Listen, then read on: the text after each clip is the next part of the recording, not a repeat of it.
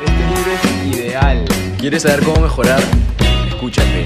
Este, sin embargo, es un libro que te va a cambiar la vida. Para la mente. Hola, mi nombre es Patricio. Y yo soy Santiago, Y vistos para la mente. un podcast en el que todos los domingos te hablamos de los aprendizajes claves de libros de crecimiento personal y cómo lo aplicamos a nuestras vidas, para que esta semana aprendas a liderar. ¿Qué libro me traes esta semana, Santiago? El libro que traigo esta semana es un libro increíble, creo que es de mis libros favoritos, porque mezcla una buena historia de suspenso con técnicas de liderazgo.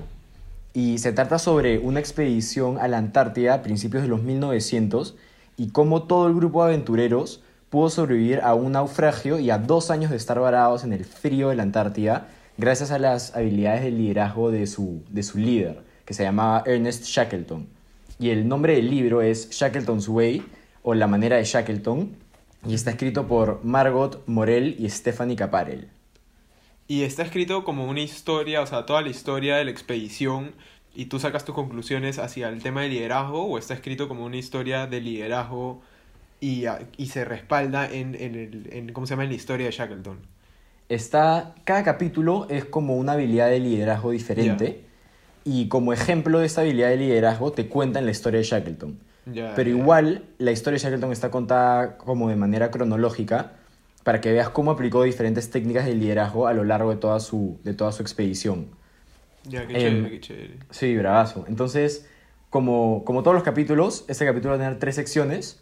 El primero, te vamos a hablar, en vez del autor, te voy a hablar de Ernest Shackleton para que, tenga, para que tengas tipo un, un background, un, un contexto de, de- de su vida. El segundo, la teoría del libro. Y el último, nuestra opinión.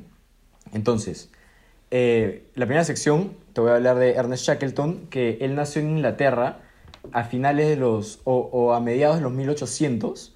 Em, se salió del colegio a los 15 años para volverse un marino mercante y viajar por todo el mundo.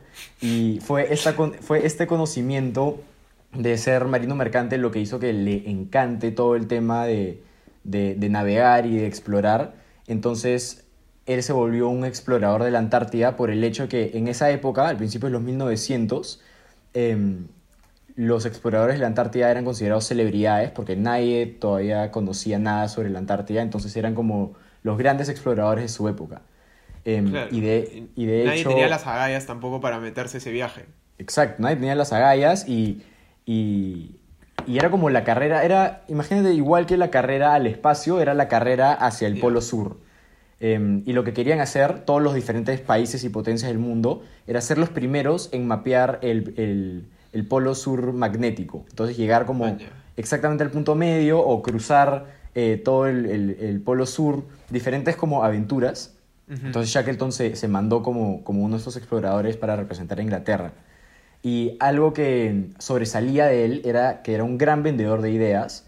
Entonces en esa época tenía que recaudar fondos para poder pagar su expedición porque era recontra cara y era más que todo una expedición científica. Entonces sabía pichar sus, ideas a la perfección em, para Eso poder recaudar decir. fondos. O Sí. sea, una startup.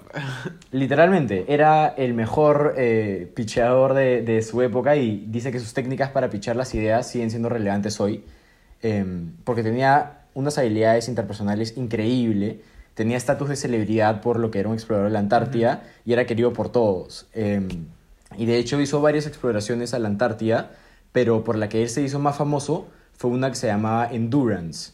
Em, y este viaje Endurance fue tan reconocido porque era un viaje científico que se quedaron atracados entre bloques de hielo en el mar congelado en la Antártida y se quedaron meses descargando el bote hasta que el bote se hundió por la presión que hacían los bloques de hielo, le hicieron un hueco y el, boque- y el bote se hundió y se quedaron completamente varados en la Antártida em, y tuvieron que salvar unos botes salvavidas y desde la Antártida navegar hasta una isla que se llama eh, Georgia del Sur, que es una isla británica. Acá he sacado el mapa, justo. Sí, es, es en verdad, es una travesía, una travesía increíble porque duró dos años y estuvieron en este, en este modo de supervivencia por dos años hasta Ah. que Shackleton los pudo salvar gracias a sus habilidades de liderazgo. ¿no? Em, y, o sea, es, es- es como una hazaña increíble, dicen que ha sido de las, como de las hazañas de supervivencia eh, más reconocidas, o, o, no más reconocidas, sino más importantes en, en, en toda la historia, ¿no? Entonces, ahora, ahora pasamos a, a la sección 2, que es la teoría del libro, y de, toda, de todas las, las habilidades que te dice el libro que tiene que tener un gran líder, yo he escogido siete, que me parecen como las más relevantes y las que más se aplican directamente a Shackleton, que es un como gran ejemplo a seguir si es que, si es que eres un líder. Em, y la primera es saber, saber contratar a la gente correcta. Para esto, Shackleton buscaba gente optimista, con una gran actitud y que sean resilientes ante la presión y a los cambios inesperados por lo que iba a ser este viaje. Em, entonces, para encontrar a gente con esas características, hacía preguntas completamente raras o poco ortodoxas en, en las, como, en las, como entrevistas laborales. Entonces, por ejemplo, venía un científico que quería medir, no sé, el pH del agua en la Antártida y él de la nada le preguntaba, oye, ¿tú qué tan bien cantas? Entonces, tipo, el científico se sentía completamente fuera del lugar, dijo, pucha, eh, no sé, bien, o, o, o, ahí con ese tipo de preguntas, él se daba cuenta quién tenía una gran actitud, eh, cómo era como el humor de, de, de, la gente que él quería en su tripulación, y por eso no le prestaba tanta, tanta atención a la educación o al CV de los candidatos, sino le interesaba que sea gente apasionada y que muestre interés por el puesto de trabajo. Eh, y de hecho algo que él reconoce y le pone bastante énfasis es que además de saber contratar a la gente correcta, tienes que saber cuándo te has equivocado y cuándo es momento de despedir a alguien. Entonces, por ejemplo, él lo que no quería era alguien que se sienta como reconta superior al resto por tener una educación en las mejores universidades del mundo y por eso crear como, una, como un aire de superioridad o, o, o un, un, aire de, de celos en el ambiente. Entonces, a él no le importaba despedir a la persona más calificada de su equipo eh, si es que esta persona estaba aportando de manera negativa como a la moral del equipo. O sea, se enfocaba mucho más en, en las habilidades blandas que traía la gente al equipo que en sus habilidades duras. Mucho más, mucho más, porque él decía que sin habilidades blandas, en verdad, podía ser, podía hasta restarle al equipo. Tipo, no importaban yeah. tus habilidades duras, eh, tipo, siempre y cuando tengas buenas habilidades blandas, ¿no? Uh -huh. eh, la segunda lección, la segunda habilidad de un gran líder que, que cuentan en este libro es saber cómo hacer que tu equipo llegue a su máximo potencial. Eh, y para esto, Shackleton mostraba un interés genuino por todos los miembros de, de, su equipo. Trataba a todos por igual sin importar su cargo. Tenía gente desde doctores reconocidos y científicos recontra reconocidos hasta pescadores y operarios que tenían que, que, tenía que contratar para ayudar a, a, guiar y a maniobrar toda la, todo el bote, el, el barco.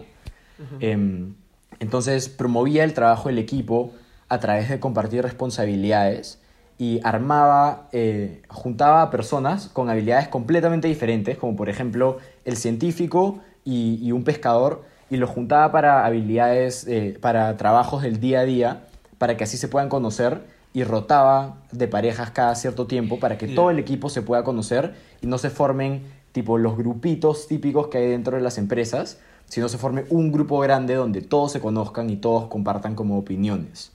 Eh, y, algo que también resaltaba, que era súper importante para cultivar como un, sentido de, de, equipo, era no decir públicamente o no apuntar públicamente cuáles eran las debilidades de, los, de las otras personas. Como por ejemplo, si estaban en una caminata en la Antártida y veía que uno estaba congelando y temblando de frío, en vez de decir, pucha, oye, hay que parar porque, ponte, a esta persona le está yendo mal él lo reconocía y decía, ya gente, todos vamos a parar, nos vamos a tomar un break y todos vamos a tomar té caliente. Y entonces esto beneficiaba un montón a esa persona que lo necesitaba, pero al resto también, sin hacer sentir que esta persona era como el que los estaba retrasando ni nada. Entonces hay que ser bien observador, ¿no? Como líder, ver sí. cómo, cómo, cómo trabaja tu, con tu gente. Y tú, hablando del tema de, o sea, ¿tú crees que esto lo hacía para eliminar jerarquías? O sea, juntar al médico con el, con el operario lo hacía para eliminar jerarquías o para buscar ideas de supervivencia, digamos, fuera, fuera de la caja?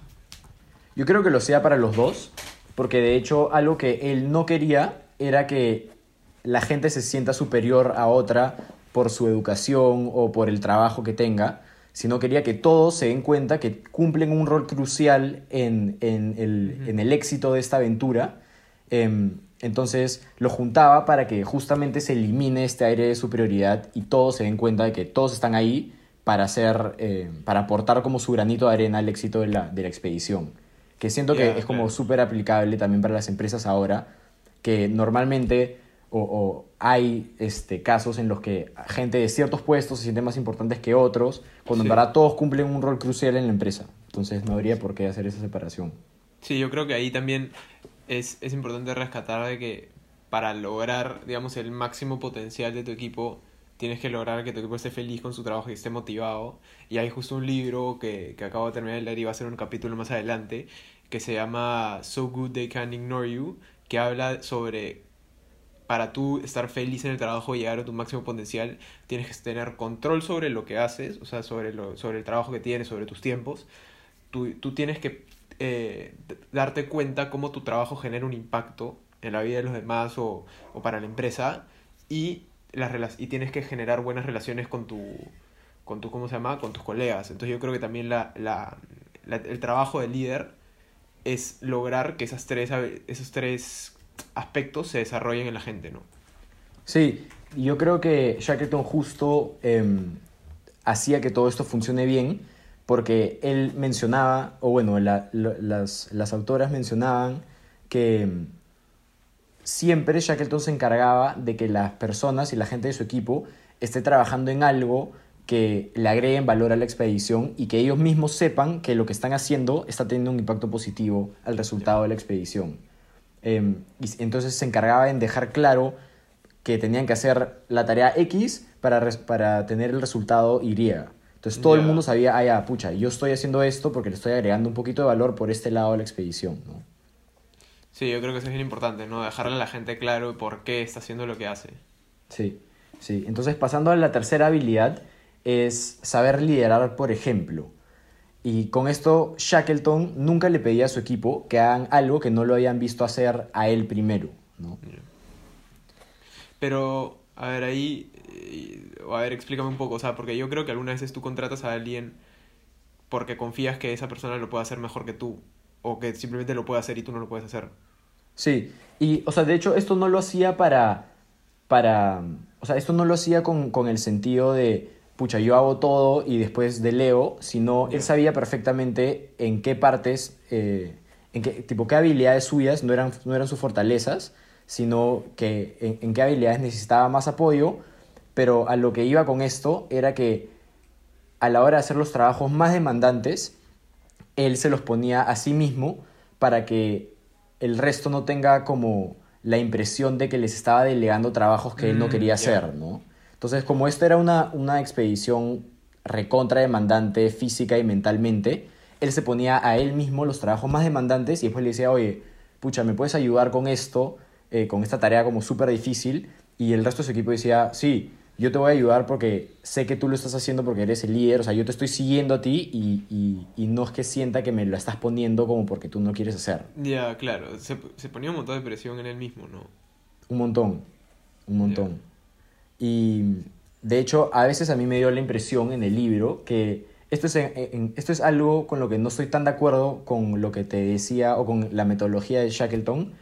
Era porque a veces él ponía las prioridades de los otros tan por encima de las suyas Mm, que sufría más de lo debido, eh, según mi impresión, ¿no? Porque, por ejemplo, están en la mitad de la Antártida y a alguien por, no sé, por irresponsable o por descuidado se le perdían sus guantes, él se quitaba los suyos y le decía, toma, póntelos y no aceptaba nada más más que el otro los acepte y se los ponga. O sea, decía, si no te los pones, los voy a enterrar en la nieve, así que póntelos. O sea, literalmente les decía eso. Em, y por ejemplo, si alguien estaba cansado, él los reemplazaba en su, en su puesto.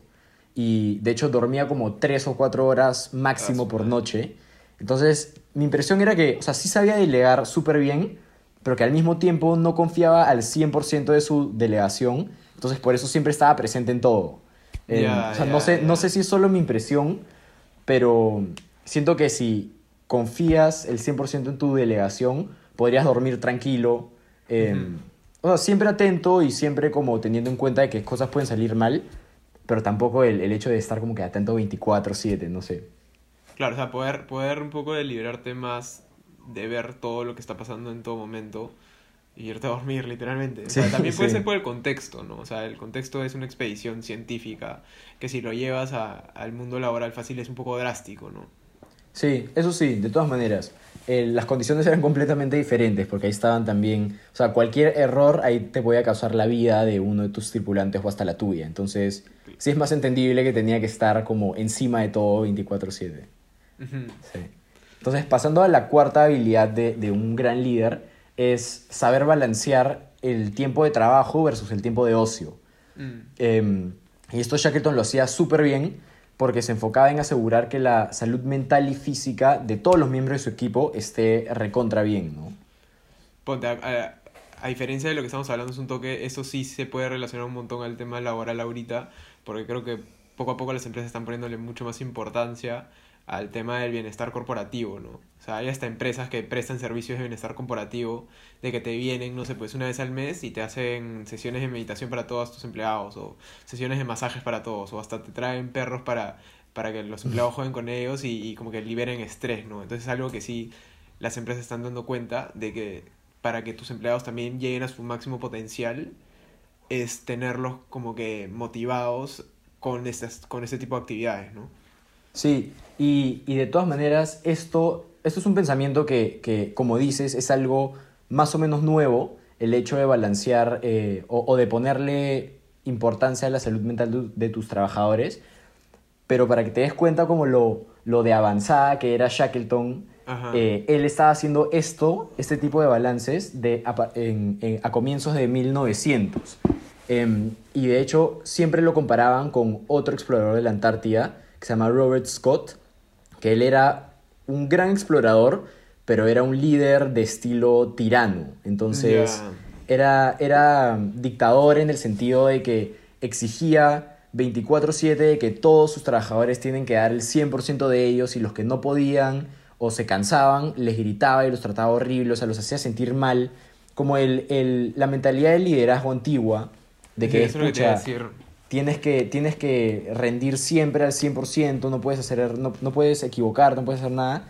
Entonces, esto era justamente lo que hizo que Shackleton, primero, que tenga éxito en este periodo de dos años de supervivencia en, el, en la Antártida y que no pierda a ni uno solo de su tripulación. Dos años. Dos años.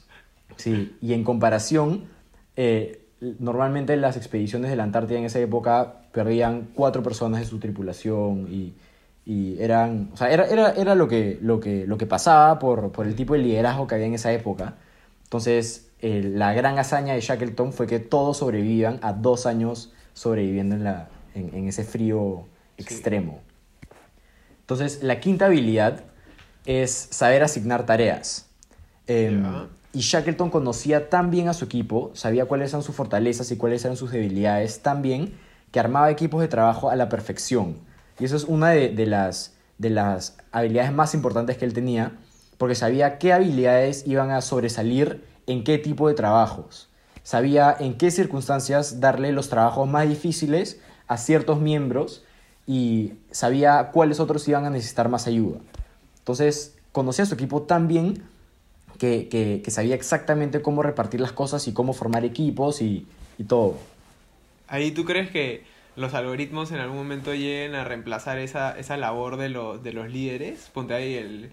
Hay una aplicación que se llama NACAP, K-N-A-C-K, que, que ahorita justo está saliendo en junio. O sea, ya salió, digamos, la versión beta que te la puedes bajar en iPhone. Y ya está, es como que la renovación está saliendo ahora en junio. Que es que tú juegas juegos, o sea, juegos, minijuegos así como Plants vs. Zombies, así, tres juegos. Y eso como que recopila toda la información de cuáles son tus estrategias o cómo reaccionas ante ciertos desafíos que te trae el juego. Y a partir de eso mapea cuál es como que tu personalidad, ¿no? O sea, sé que Mm. Ponte McKinsey también lo hace con el tema, ¿cómo se llama? ¿Cómo se llama? El, el-? Invelus. Invelus. Y a partir de eso, o sea, el tema del reclutamiento y asignación de tareas podría pasar un algoritmo. Mira, yo creo que sí, que esa parte justo sí se puede eh, como automatizar o, o se puede ayudar bastante de los algoritmos, pero al final el pensamiento creativo de un líder no creo que se Mm. pueda recrear nunca por una computadora, porque, o sea, la computadora solamente puede aprender de experiencias pasadas, eh, en comparación a- al pensamiento creativo de un líder que siempre tiene que estar como proyectándose y, y- y tratando Sí. de, de inventarse diferentes maneras, ¿no? O sea, tener todo ese pensamiento creativo.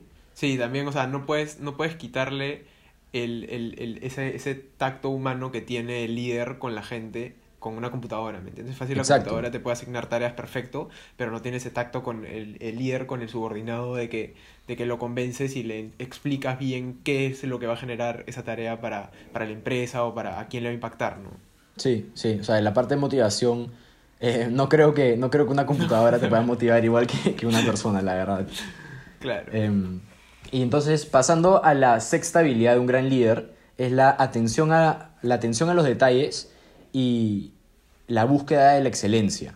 Entonces, Shackleton era un gran planificador, planeaba todo de sus, de sus expediciones hasta el más mínimo detalle y se encargaba de que todos sus planes se ejecuten a la perfección.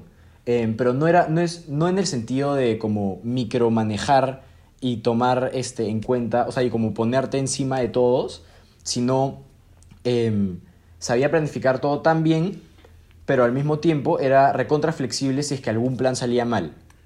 Em, y te, te digo que es un gran planificador porque él sabía cómo registrar o cómo planificar los, los recursos o los alimentos que necesitaban para toda su expedición. Y planificaba tan bien que tomaba en consideración eh, que tenía que llevar unas mulas de cargas, que ahí eran, son unos ponis siberianos, que son como unos caballos que pueden sobrevivir a las temperaturas de la Antártida, y que al mismo tiempo los ayudaba a, los ayudaba a transportar su equipo. Em, consideraba la carne de estos ponis dentro de su plan de alimentos por esos dos años. Entonces, por ejemplo... Qué loco, eh, son, son, son unos monstruos, son unas cosas gigantes y peludas. Sí, son unos, son unos tanques, en verdad. Y, y él los llevaba, obviamente, primero para que los ayuden a transportar todos, los, todos los- sus bienes y todos sus equipos científicos. Pero a la hora de que tenían que descartar algún equipo científico o que, o que no sé, se les iban malogrando cosas y tenían que dejarlas detrás, usaban el pony que iba a estar cargando ese tipo de equipos como carne para todo el, para todo, para todo el resto del equipo de Shackleton. Qué, qué Em, atención al detalle, ¿no? Sí, o sea, era, era, era de locos porque consideraba la carne de los ponis, entonces tenía que mantenerlos en, en- tenía que mantenerlos demasiado saludables para que después esa carne les pueda servir al, al resto del equipo. Claro. Entonces, consideraba todo, en verdad consideraba todo. Y pasando a la última habilidad de, de un gran líder que a mí me parece de las más importantes, es que Shackleton era un optimista pragmático. Y a lo, que, y a lo que me refiero con esto es que era optimista en el hecho de que con todos los planes que tenía, siempre él esperaba o siempre tenía una visión optimista de que las cosas iban a salir tal y como él las planeaba, pero pragmático en el sentido de que no es que se cegaba si es que habían eh, algún inconveniente o algún obstáculo, sino era rápido en decir, pucha, este plan que he hecho pensé que iba a salir así, pero ha cambiado, han cambiado las cosas completamente, entonces planea un plan B por completo y, y era optimista en el resultado, pero al mismo tiempo era rápido a, a hacer cambios eh, inesperados en sus planes. Entonces, no toleraba para nada el pesimismo dentro de su equipo ni las quejas, porque decía que el pesimismo y las quejas drena la moral del equipo y eso no era algo que él podía tolerar estando en la Antártida. O sea, si, si estás en, en unas condiciones tan extremas que, que de hecho cualquier pensamiento negativo te puede jugar en contra, él se encargaba de que todo su equipo esté con la mejor moral y el mejor humor siempre, y eso era algo que destacaba sus expediciones versus la de los otros. Eh, y en este libro han recopilado los, los journals o los, las libretas de los diferentes miembros del equipo Qué de loco. Shackleton. Sí, y ponen como extractos por partes y comparaban a cómo escribían en, su, en sus cuadernos la gente del equipo de Shackleton estando seis meses dentro de la expedición versus otros, otros equipos de otros líderes. Y normalmente a los seis meses eh, las libretas de los, otros, de los otros equipos estaban llenos de pensamientos negativos diciendo, pucha, en verdad no sé qué hago acá en la Antártida, podría estar en, mi podría estar en Inglaterra con mi familia, calientito, comiendo rico, que no sé qué. Em, y un montón de, de pensamientos negativos. En cambio, los, los miembros del equipo de Shackleton seis meses adentro o hasta ocho meses adentro decía, pucha, hoy ha sido creo que el mejor día de mi vida, eh, la estoy pasando increíble con todos, que no sé qué, en verdad es un lujo poder estar acá en la Antártida. Y ahí te das cuenta nomás cómo la salud mental en verdad era todo. Era todo, en Es especial en momentos tan difíciles como los que ellos pasaban o como los que cualquier empresa puede estar pasando eh, en, en el momento de una crisis, ¿no? Em, Pues y sí, ahí entonces... también es recontra importante la seguridad en sí mismo del líder, ¿no? O sea, porque tú, un líder que es inseguro de sí mismo no buscaría la excelencia en sus trabajadores porque creería que le pueden quitar el, tra- el trabajo o el puesto. Exacto, sí, y con toda la razón.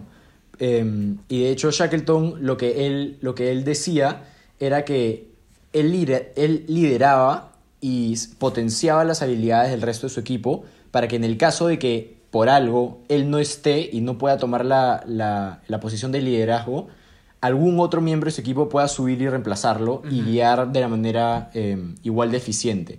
Entonces, no es que él sentía de que si potenciaba las habilidades del resto de su equipo le iban a quitar el puesto, sino sabía que era algo necesario que su equipo esté entrenado por, el, por cualquier eh, situación en la que él no pueda tomar esa posición. ¿no? Claro. Eh, y bueno, ahora pasando a la última sección, que es la opinión y la conclusión del libro, yo creo que todas estas habilidades se pueden concluir en que lo más importante de un líder son las habilidades blandas, tipo sí o sí.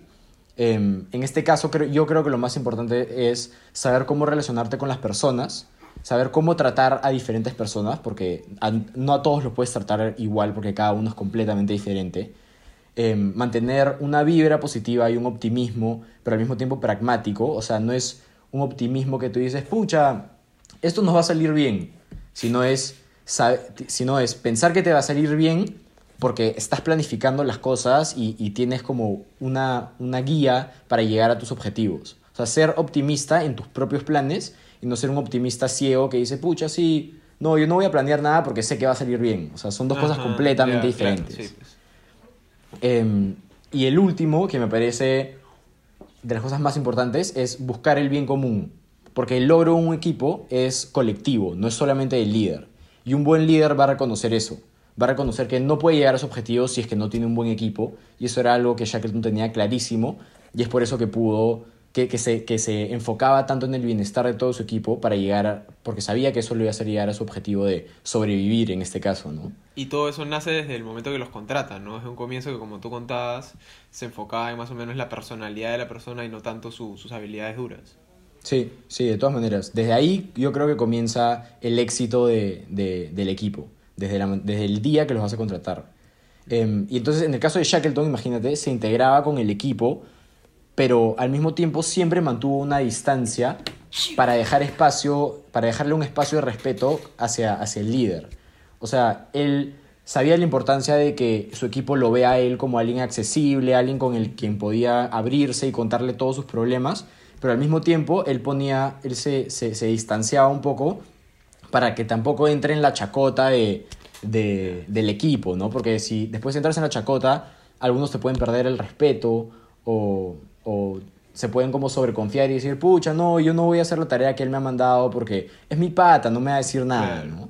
Sí, yo creo que Entonces- ahí, o sea, es demasiado interesante porque es una línea súper delgada, porque, o sea, ponte, Súper me delgada. imagino que a nadie, nadie quiere ser ese jefe que cuando entras a la cafetería o entras a, una sala de reuniones con donde ya hay gente, todos se callan, porque nadie Claro. quiere, o sea, no- nadie puede hablar cosas al frente tuyas porque fácil, no sé, te tienen desconfianza o algo, ¿no? Mm.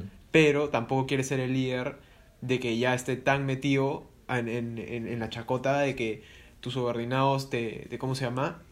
Como tú digas, como tú dices, ¿no? Te digan, no, no lo voy a hacer, es mi pata, ¿me entiendes? Claro, claro, sí. Es una línea súper delgada. Súper delgada, pero es súper importante saber balancear eso, porque tampoco quiere ser el líder completamente distanciado que todos tienen miedo de, oye, ¿qué, qué, qué va a ser de él? Tipo, no le puedo decir una opinión porque fácil me grita o cosas así, ¿no? Em, y nada, y con eso... Sí, es recontra interesante. Y con eso ya hemos terminado el capítulo de hoy. Ojalá les haya gustado. Y en verdad, este libro a mí me encanta porque a mí me encantan todos los libros sobre viajes y al mismo tiempo libros de crecimiento personal, como saben. Em, y este libro me parece que mezcla los dos de una manera increíble porque es una expedición que te pone los pelos de punta sabiendo que no, no teniendo ideas si es que van a sobrevivir y lees todos los obstáculos que pasan, pero al mismo tiempo te dan toda la visión psicológica del liderazgo y cómo Shackleton implementó todas estas eh, lecciones para, para hacer que todo su equipo sobreviva dos años estando a la deriva en la Antártida. Es demasiado tiempo. Sí, sí, demasiado tiempo. Pero nada, eh, Sí, se, lo- se los recontra recomiendo y nos vemos en la próxima. ¿Tú tienes algún... Sí. Eh, ¿Algún comentario del próximo libro? Se viene Hábitos Atómicos de James Buenísimo. Clear, que es una guía de cómo instaurar hábitos en tu vida, un poco para que ya eh, as- a- ayudar a la gente que nos escucha a que empiece a aplicar todo lo que hemos contado, ¿no? Desde, desde el tema, desde la meditación, del poder de la hora del capítulo, o el monje que vendió su Ferrari, o usted desea, ¿no? Etcétera. Sí. Bueno, nos vemos. Chao. Chao gente, chao Santiago. Este libro es ideal. ¿Quieres saber cómo mejorar? Escúchate. Este, sin embargo, es un libro que te va a cambiar la vida.